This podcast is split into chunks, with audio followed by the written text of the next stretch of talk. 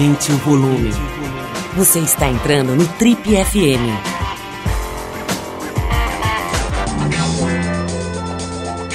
Oi, aqui é o Paulo Lima e a gente começa agora mais um Trip FM, o talk show da revista Trip. Bom, e no programa de hoje a gente vai te dar um gostinho do que rolou na mais recente edição da Casa TPM, o evento que aconteceu nos últimos dias 24 e 25 de agosto. Foram dois dias de muitas conversas, debates, música, palestras, tudo para refletir e para celebrar o universo feminino. O tema central dessa edição, que foi a edição de inverno, agora tem duas por ano, né, da Casa TPM, foi Quem Quer Fazer Sucesso? Marjorie este ano, Mariana Ximenes, Flúvia Lacerda, Cris Bartis, Cláudia Ohana, Daiane dos Santos, Zezé Mota, Marina Pesson, Ana Paula Chongani, Letícia Lima, Miriam Goldenberg, Natália Neri e mais um monte de gente bacana refletiu sobre os conceitos de sucesso, poder e felicidade nesse mundo contemporâneo bem louco que a gente está vivendo. Bom, e no programa de hoje a gente vai escutar um dos momentos mais divertidos desse encontro, que foi uma conversa bem engraçada, também muito interessante entre o jornalista Alexandre McLuff e a apresentadora Sabrina Sato. Bom, nessa primeira parte do papo entre o Ale e a Sabrina, eles falam sobre sucesso, fama, confiança, redes sociais e também culpa.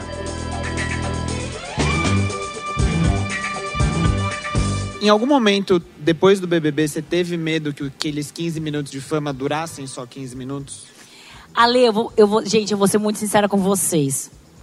Eu, desde que era muito criança, eu já queria trabalhar na televisão, já queria, eu queria ser famosa. Eu, eu, eu, eu gostava desse amor das pessoas, sabe? Eu gostava de estar entre as pessoas. Eu sempre gostei de subir num palco, me apresentava no, nos balés, nos teatros, lá em Penápolis, tudo. E é engraçado, é que quando você está lá em Penápolis, quando você é do interior, você acha que assim, se você é boa bailarina, você vai chegar em São Paulo e você vai arrasar. você acha que você vai dançar no municipal. E aconteceu isso comigo, entendeu? Então eu achava que, tipo assim, ah, eu era. Nossa, eu ganhei, ganhei prêmio de teatro, gente. Eu ganhei prêmio de balé, ganhei prêmio. Vou chegar em São Paulo, 16 anos eu tinha. E não foi nada disso, óbvio.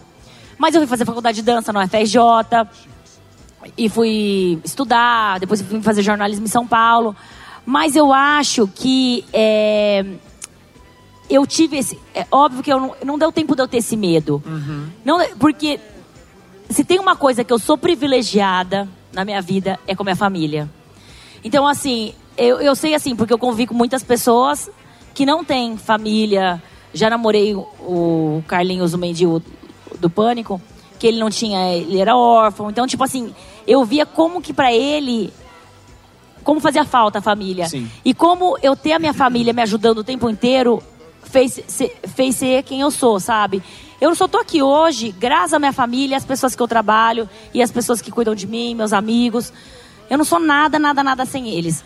E, e quando eu saí, eu lembro que quando eu saí do Big Brother, do reality show, muitas pessoas queriam cuidar de mim, muitas pessoas queriam ser empresário, cuidar, não sei o quê. E meu pai falou assim: Sabrina, a sua irmã, minha irmã era advogada, super novinha, trabalhava numa grande empresa em São Paulo, tudo. Minha irmã, meu pai falou assim: quem vai cuidar de você vai ser sua irmã. Ela vai te ajudar, né? E a Karina, desde então, ela cuida de mim com todo amor, como se eu fosse uma filha para ela. E a diferença é de dois anos, tá? Mas ela cuida muito amor, com muito carinho. E isso eu acho que foi essencial. Porque ela, ela entendia tudo que eu queria.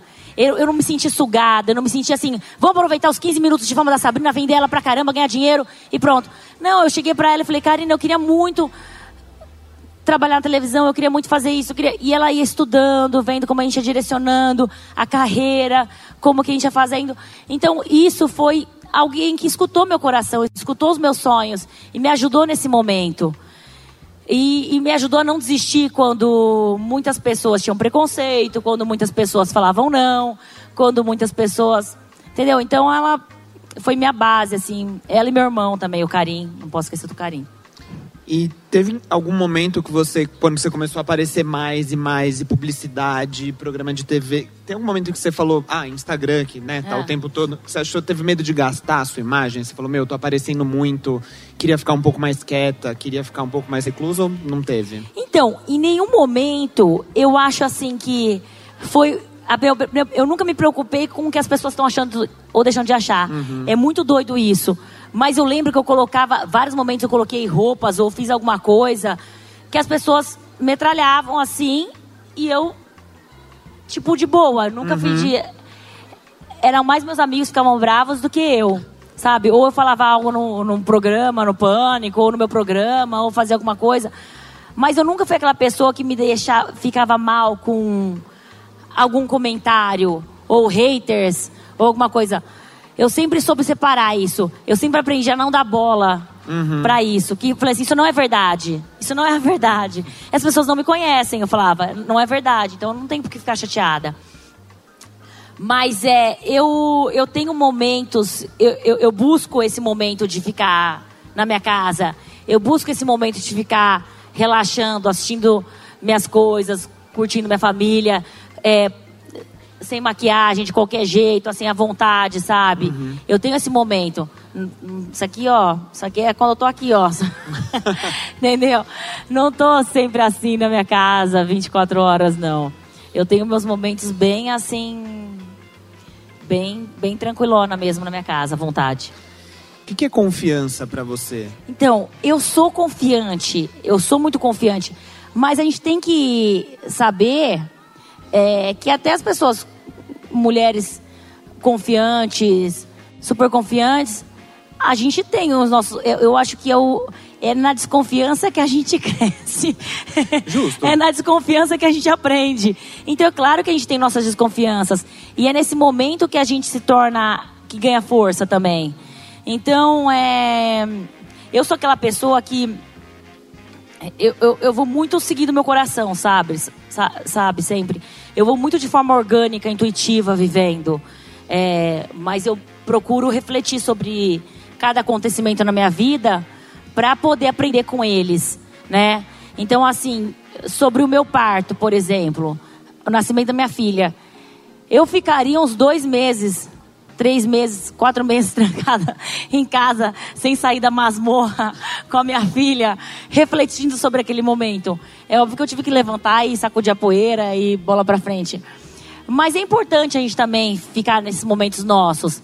A gente não tem que, sabe? é, eu acho que também a gente não tem que se cobrar demais ser feliz. Justo. A gente é muita cobrança, ainda mais com as redes sociais. Todo mundo cobra a felicidade. Você tem que demo... Parece que tem que mostrar que está feliz o tempo inteiro. Não é? Não tem isso? Vocês sentem isso? Né? Então também tem isso. Eu acho que a gente não tem que. A gente tem que mostrar também o que a gente realmente passa. Essa pergunta que eu sorteei agora tem tudo a ver. Como é que você faz pra manter a saúde mental, mesmo passando tanto tempo conectada a tudo?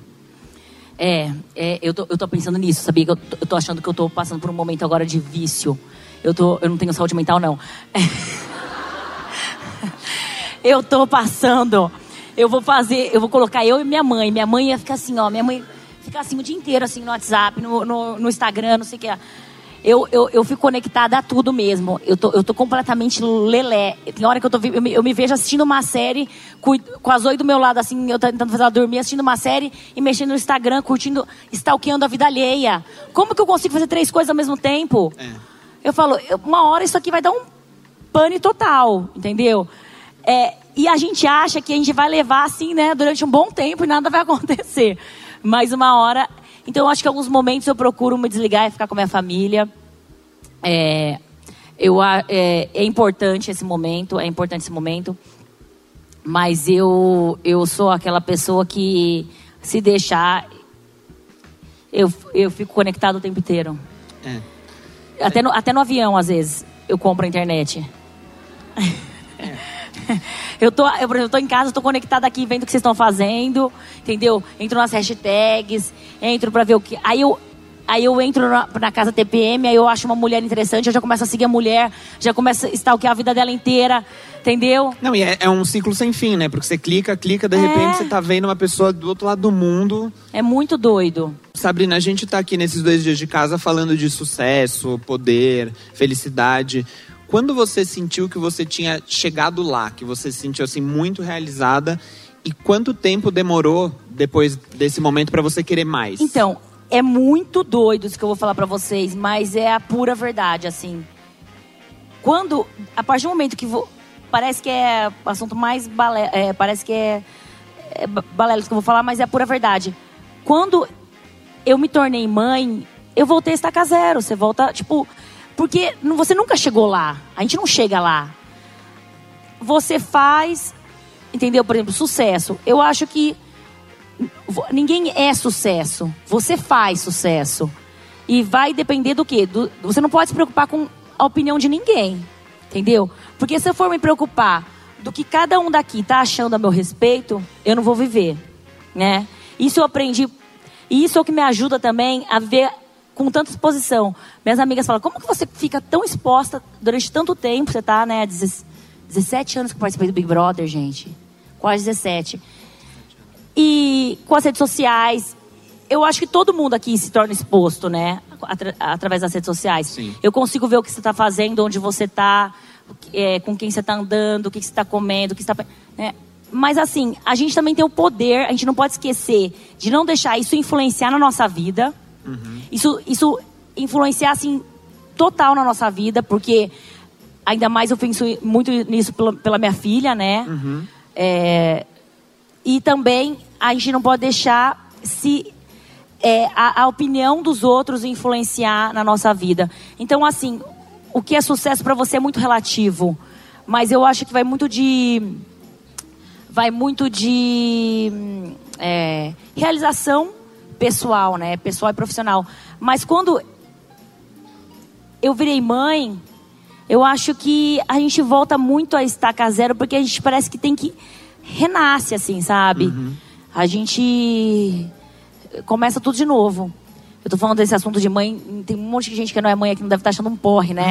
eu, quando eu tava, quando eu não era mãe, eu tenho um grupo de WhatsApp das amigas, que todas eram, todas são mães, né? E aí eu falava, toda vez que elas falavam de mãe, eu mandava um pinto. Um pinto pequeno, um pinto grande, um pinto murcho, um pinto não sei. Começava a ai, meu filho vai pra escola, não sei o que lá. Ai, que livro que você tá lendo? Pinto. Não sei o que lá, pinto. Entendeu? Eu falei, gente, que assunto chato. Agora eu só falo de. Agora só eu falo. Ai, minha filha, não sei o que. Aí ela, hoje ela mexeu a mão e fez não sei o que. Ela. Sabe? Agora Aí, pagou a língua, né? Tô pagando a língua pra caramba. Você falou de se sentir culpada e essa eu vou dar uma mudadinha na pergunta pra gente Tá. continuar no assunto. É, em que momento que você sentiu que você não era bem sucedida? Porque a culpa muitas vezes vem da gente sentir que a gente errou ou fez alguma coisa que não devia. É, em que momento que você sentiu que você não foi bem sucedida? Que você fez alguma coisa e você falou, puta, não, não era isso? Em que todas as vezes que a gente tem alguns momentos eu me culpei e depois eu aprendi com eles. É, eu vim no caminho, né, vindo pra cá e e eu pensei muito nesse no tema da casa, né? Poder, felicidade e sucesso.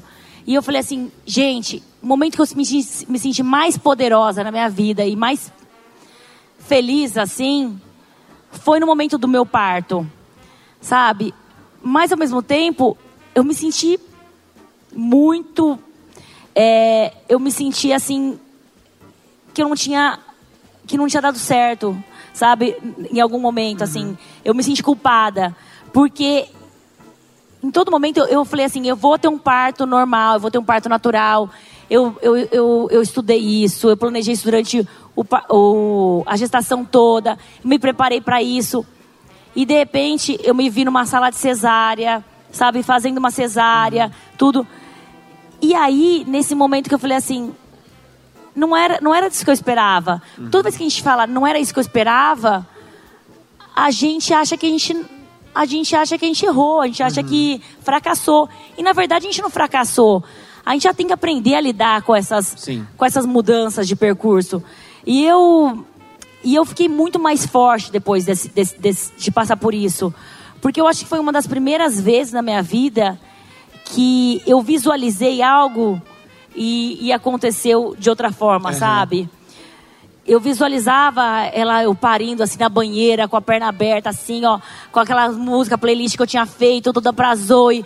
Eu falei, nossa, vai ser lindo demais. Eu romantizei esse momento demais na minha vida. Eu romantizei. Eu falei, vai ser lindo demais, vai ser especial. Eu sabia fazer a respiração toda. E não foi nada daquilo. A gente não tem Foi tipo assim, né? foi, foi totalmente oposto daquilo. era um, era um monte de gente na sala fazendo, me costurando.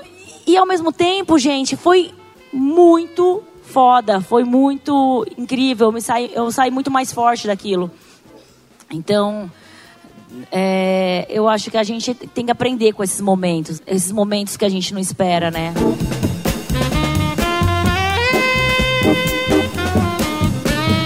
Você está aqui no Trip FM e essa é uma edição especial te mostrando a ótima conversa né, que a gente teve com a apresentadora Sabrina Sato, lá na Casa TPM de Inverno.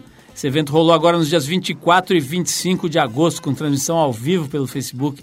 Foi bem legal. Bom, nesse próximo bloco da conversa, Sabrina fala sobre aparência, representatividade e preconceito. A sua, a sua aparência foi importante para o seu sucesso?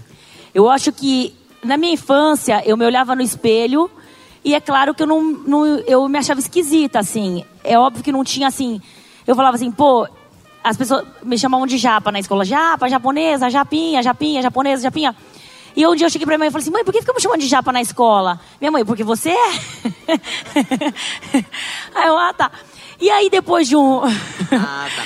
e eu tinha essa verruga na testa, então todo dia eu levava uns tapas na verruga sabe, uns tapinhas assim, o povo me zoando, carrapato, não sei o quê. Ah, fazer um desenho da minha, meu desenho com a verruga. E até minha mãe chegou um dia para mim e falou: Você quer tirar? Depois de um tempo, eu comecei a trabalhar a minha autoestima. Eu comecei a me achar mega interessante por não ser igual aos outros. Eu falei assim. Aí eu lembro de um comercial de cigarros. Olha isso, gente. Foi um comercial. Você lembra do, do Free, cigarro Free? Que hoje não tem mais propaganda de cigarros, né? Como eu tô velha. Aí, o comercial da Free fazia assim: não somos diferentes, os outros é que são iguais. Eu falei, tá aí, meu lema de vida agora. Eu falei assim, é isso que eu vou levar como lema. Eu falei, eu comecei a querer a ser mais diferentona ainda. Eu comecei a, a cortar o cabelo assim de um lado mais curto, outro lado mais comprido e chegar mais e isso eu comecei a ganhar minha autoestima aí. É claro que tinha, é, eu recebia vários apelidos na, lá em Penápolis, imagina, interior de São Paulo, para Frentex, é, ah, para Frentex, ah, quer chamar atenção, ah, anda com uma melancia na cabeça, ah, vai com um brinco só pendurado, outro cabelo, sabe, um lado raspado, outro não. Mas eu acho que foi aí que eu fui, eu fui criando minha autoestima. Então, assim, em muitos momentos não foi fácil uhum. nesse, nesse sentido. E eu quis me encaixar num padrão. Uhum. Eu queria fazer parte desse padrão que eu não pertencia. Eu queria, por exemplo, eu era. Eu era esquisitona, eu queria, por exemplo, ter um côncavo, sabe, nos olhos. Eu ficava tentando fazer massagem para ver se criava um côncavo ou desenhava um côncavo, sabe? Eu queria pertencer a um padrão que eu, que eu não tava nele, assim. Mas eu sempre consegui, é muito doido isso mas eu sempre consegui me inspirar em várias mulheres que também elas estavam, sabe, fora da curva e fizeram história e foram. Eu lembro que eu tinha como inspiração El Que Maravilha, entendeu? Eu tinha como inspiração a Yoko Ono, era uma mulher que me inspirava muito assim pela, pelo, por, por como ela foi tipo, do, como assim bruxa, assim nesse sentido de ter é, ela levou a culpa pelos Beatles ter acabado, mas ao mesmo tempo ela era uma mulher interessante, uma mulher revolucionária, uma mulher à frente do tempo, sabe? Então eu sempre me inspirei nessas mulheres. E aí tudo foi dando certo, mas assim, eu acho que poderia ter me atrapalhado. Eu não pertencer a um padrão, mas eu eu lutei para tentar às vezes ficar no padrão mas eu, hoje em dia eu não me acho tão esquisitona assim. Eu gosto, sempre gostei, na verdade. mesmo nessa época, mesmo nessa época que eu era magricela, mesmo nessa época que, eu, que as pessoas me achavam estranhas e esquisitas, e podem me achar esquisitas até hoje, eu sempre me achei especial, sabe? Eu sempre me achei maravilhosa. Eu acho que é isso. Você falou, de, desculpa, você falou de, de querer ter um conca. Você acha que hoje no Brasil falta é, representatividade de mulheres orientais na mídia, mulheres orientais, enfim, aparecendo em então, posições de poder também? Eu acho que sempre faltou. Sempre faltou. Tanto é que quando eu era criança, com sete anos, tem até os vídeos no YouTube, vocês olharem. Eu já falando para minha mãe, olhando, falando para minha família que eu ia trabalhar na televisão. Falei, eu vou trabalhar na televisão. E minha mãe, minha mãe é psicóloga, meu pai também. Eles nunca deram força, nunca apoiaram, porque eu acho que eles falaram assim: é distante para ela, ela vai quebrar a cara mais pra frente. Não tem nada a ver, a gente é caipira do interior, com sotaque, oriental. Tem tudo pra, tem tudo não dar certo, tem tudo pra ser um erro. Mas eu acreditava, eu acho que faltava, sim. Eu pensava, minha mãe. Eu, a minha irmã, uma vez que chegou a questionar assim pra mim: Tá, você quer ser cantora, você quer ser atriz, você quer ser bailarina, você não decide o que você quer, você tá apresentadora. Eu falava que eu ia ser apresentadora, né, né, cá? Eu falava direto. Aí a minha irmã falou assim pra mim: é, é melhor você ser apresentadora mesmo, porque se você for atriz, quem vai ser seu pai e sua mãe na novela? quem vai ser sua mãe e seu pai no filme? Então tem isso também. Ou você vai procurar um japonês e falar assim: Vamos, você quer ser meu pai na novela? Minha mãe?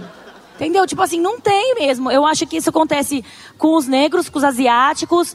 Eu acho que acontece demais isso. A gente fica pensando no. no é, é, é, dá pra contar nas mãos, né?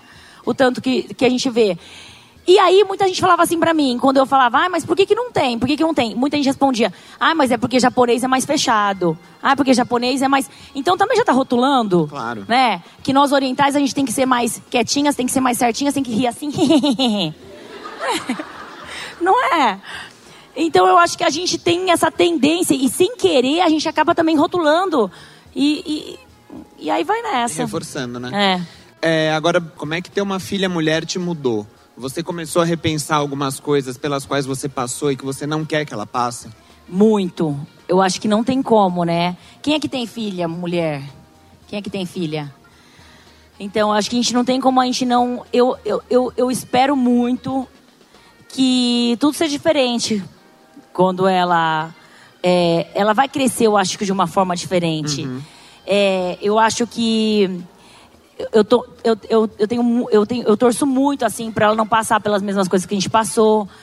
É, eu leio muito sobre isso.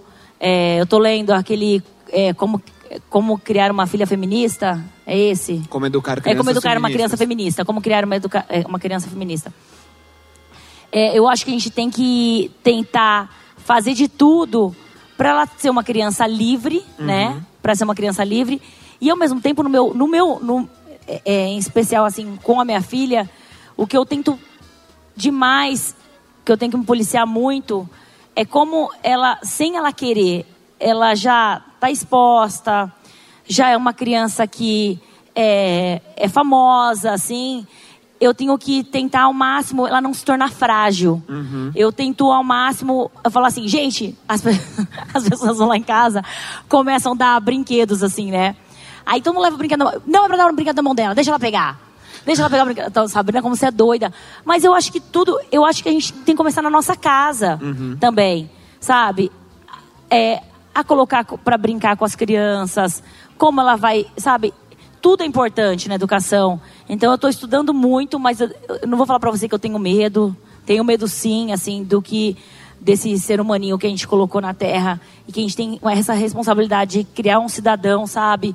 É, legal, né? Bacana que é, para o mundo assim então, eu tenho uma responsabilidade grande. Sem dúvida. Por isso eu estou estudando, tô...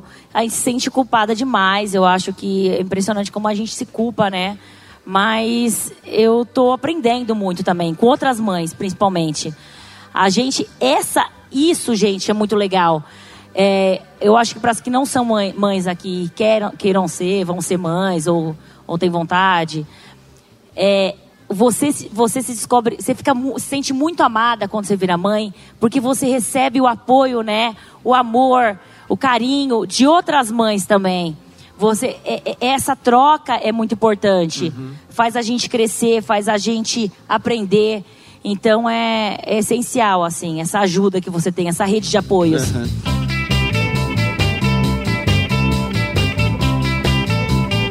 Você está aqui no Trip FM e essa é uma edição especial te mostrando a ótima conversa né, que a gente teve com a apresentadora Sabrina Sato, lá na Casa TPM de Inverno. Esse evento rolou agora nos dias 24 e 25 de agosto, com transmissão ao vivo pelo Facebook. Foi bem legal. Bom, vale a pena lembrar que você está ouvindo aqui só um recorte, né? Algumas das melhores partes da conversa com a Sabrina Sato. Se você quiser assistir isso na íntegra, isso mesmo, assistir, porque tem imagens bem captadas, por sinal, você pode ver não só o Papo com a Sabrina, mas tudo que rolou na Casa TPM na íntegra. Tá tudo lá no nosso canal do YouTube. É só procurar pela revista Trip no YouTube e acessar a playlist Casa TPM 2019. Você vai ver vídeos bem interessantes, muito conversas muito inteligentes e necessárias. Bom, nos próximos trechos desse papo, a Sabrina agora fala sobre sexo depois da maternidade, relacionamento aberto e dinheiro. Pode se preparar para dar risada. Agora nós vamos mudar de assunto. Tá, nós Lê. vamos mudar de assunto para sexo. Ai, ela adora esse assunto. Quem Pena que eu não gosta, né? faço. Então, a pergunta era exatamente essa. Sexo na maternidade. Ah. Melhorou? Piorou? Ficou diferente? Como Conta melhorou mais. se não existe, gente? Mulheres, eu vou descer aqui pra olhar na cara de cada uma aqui, ó. Quem aqui faz sexo depois da maternidade? Levante a mão, por favor. Quem aqui? Eu quero saber, porque assim, é difícil, gente. Não tem como, Ale. A vontade não vem. Acho que, posso falar uma coisa? Eu acho que a gente ia começar aqui hoje a falar assim, ó. Primeiro, eu era. Agora que eu virei mãe, gente, tudo muda, né? É impressionante. Mas a minha irmã, por exemplo, ela engravidou logo em seguida. Eu falei, como você engravidou? Agora, eu falei, como que você engravidou logo em seguida? Você tá doida? Não é possível isso. Eu não entendo essas mulheres que conseguem fazer. Mas aqui, ó, eu, eu nunca Gente, eu mãe, amo né? Duda como se fosse meu irmão. Vocês não têm noção, é um amor assim. Eu falo, muito obrigada por você ter ser um pai tão maravilhoso. Muito obrigada por você me salvar nesse dia. Muito obrigada por tudo. Mas é um amor assim que aumentou muito, mas é amor de irmão. Meu amor, gente, não filmem essa parte, tá bom? Não. É, a gente tá ao souber, vivo no a gente tá um papo entre a gente aqui, hein? Nada, não pode vazar nada disso aqui, hein? Não vamos vazar isso aqui, Ale, pelo amor de Deus. Seu seguro tá, seu segredo tá seguro comigo. Mas, mas sabe o que, é? Eu acho que as pessoas. A gente precisa falar sobre isso mesmo. Sério agora. Porque não é tudo maravilhoso como as pessoas acham. Entendeu? Pô, você fica cheio de gases. Com, eu, por exemplo, fiz, fiz cesárea, eu não esperava que fosse fazer cesárea. Fiz a cesárea lá, fiquei cheia de pontos. A cicatriz dói até hoje, gente. Eu fico assim, as pessoas falam assim, eu fico assim, né, o tempo inteiro. Aí todo mundo fala assim, conversando com as pessoas, eu fico assim, aí todo mundo fica assim pra mim, você tá coçando? Eu falo, eu falo, não, eu tô massageando minha cicatriz. Eu posso massagear minha cicatriz? Por que você vai fazer? Dói, dói o tempo todo. Dói, a cicatriz dói. Gente, e eu fui a louca que sambei ainda, achando que. Sabe, porque eu fiz escutar de tudo quanto é mulher. Eu escutei muitas mulheres. Eu fiz até um especial no meu canal do YouTube sobre maternidade, que foi muito legal. Mulheres daqui participaram. né? Arrasou demais. Então, o que acontece? Nesse, nesse especial que a gente fez sobre maternidade, a gente debateu esses assuntos. E, e eu fiquei impressionada como a gente não está preparada assim para voltar a trabalhar logo em seguida depois de sabe eu tinha que quatro meses depois você tem que voltar a trabalhar e eu fui inventar de desfilar no carnaval ainda porque eu fui ouvir a Hortência a Hortência que é uma super mulher entendeu que ela não- falou ela virou para mim e falou assim ah, eu falei Hortência você voltou a trabalhar logo Aí ela falou assim: ah, dois meses depois de Paris eu tava jogando as Olimpíadas. Eu, ah, então é moleza. E eu grávida, né? Então é moleza. Karina, pode colocar na agenda que eu vou estar no carnaval. Coloca aí na agenda que eu vou estar fazendo isso, isso, aquilo. Chegando perto do carnaval. Ai, eu não vou dar conta, eu não quero. Eu quero ficar com a minha filha, eu quero ficar, não quero sair do quarto. A gente passa por isso, né, gente? Mas a gente também se descobre muito mais forte, né? É, a gente renasce, é impressionante. Relacionamentos em que a mulher ganha mais que o homem ainda são tabu. Você já enfrentou algum problema no seu casamento por causa disso? Você acredita que não? A gente é muito. A gente, eu e o Duda, a gente é muito bem resolvidos nisso, assim. Porque eu levo, assim, a minha vida de uma forma assim. com a- Feliz são as mesmas coisas que eu fazia quando eu morava em Penápolis, assim. Junta aquela monte de. Não sabe quem é parente, quem é família, quem é amigo, quem é. Todos eles ali, ó, junto, vai todo mundo lá pra casa. Fica umas 20 pessoas almoçando todo dia na minha casa ali, uma bagunça. Cada um faz seu prato, e aí eu pego dois frangos na padaria, faz um churrasco, faz não sei o quê, é, sabe, uma saladona enorme, entendeu? Uns legumes assados assim, um negócio, uma massa, e fica lá conversando, comendo. É isso que traz felicidade pra gente, as coisas mais simples que tem. Mas a gente conversou isso logo no início. O, o Duda sempre conversou, a gente conversou muito sobre isso. Que a gente tinha que estar tá, tá muito certo para não deixar isso abalar a nossa relação. Uhum. E eu acho que quando é acertado com o seu companheiro, não tem porquê é, ficar ruim a situação, sabe? É, ah, ele, se você quer comprar não sei o que caro, compra você, sabe? Tipo Uhum. assim, é, ele fala logo, por exemplo, fala, ah, eu quero viajar para não sei onde, viajar de não sei o que, fazer assim, fazer... Ele fala, ah, eu tô, não tô podendo, ou eu tô podendo, vamos, não vamos, eu pago isso, você paga aquilo. Isso aqui sempre foi assim, na minha relação. Sempre foi assim, desse jeito. Com- Aberta, combinado. né? Conversar, conversar sempre é melhor. Não ficar escondendo, não ficar assim, tipo, ai, vou comprar isso pra ele, pra... Não, a gente sempre conversou de boa, se acertou. Então você falou em aberto, relacionamento aberto, sim ou não? Ah, eu acho. Eu, tá, gente, é pessoal. Eu ainda não precisei abrir o meu. Eu não precisei abrir o Não, ó, tá certo que eu não tô transando nem nada, mas. Não, eu tô lascada, gente. Olha, eu queria ver uma de vocês que ele tá na minha pele nesse momento. O Duda vai contracenar agora na novela com a Mônica Iose. Eu já tô querendo inventar algumas coisas dela, entendeu? Mal dela pra... Porque a mulher é bonita, linda, inteligente, não sei o que, divertida. Eu tô tentando inventar algumas coisas dela pra... Será que eu posso inventar pra falar mal dela, assim, pra ele? Entendeu? Ele vai contracenar com ela na novela. Falam que geralmente, sabe, pode misturar tudo. Eu tô lascada. Ele tá indo hoje pro Rio. Eu, eu em vez de estar dando lá uma tentadinha, vim aqui em- em conversar com vocês. É, não é fácil é a vida, não. É isso, essa foi a participação brilhante da Sabrina Sato na edição de inverno da Casa TPM 2019, que rolou agora em agosto. Quero te lembrar de novo, né, que você pode assistir a tudo que rolou lá na Casa TPM na íntegra com imagens, né, com imagem em vídeo, que, enfim, tá tudo disponibilizado lá no nosso canal no YouTube. Você entra lá, digita Revista Trip no YouTube e acessa a playlist Casa TPM 2019. Você vai ver dezenas de debates, palestras, coisas muito legais, todas captadas com quatro câmeras, bem legal. O material que está disponível lá no nosso canal do YouTube, vai lá que é de graça.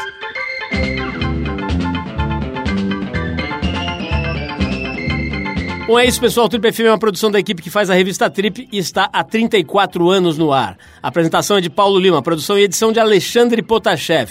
Quer falar com a gente? Escreve para o rádio.trip.com.br. Quer ficar mais perto do nosso trabalho? Procura a gente no youtube.com barra revista Trip. E na semana que vem a gente volta com mais uma conversa boa aqui no Trip FM. Abração e até a próxima.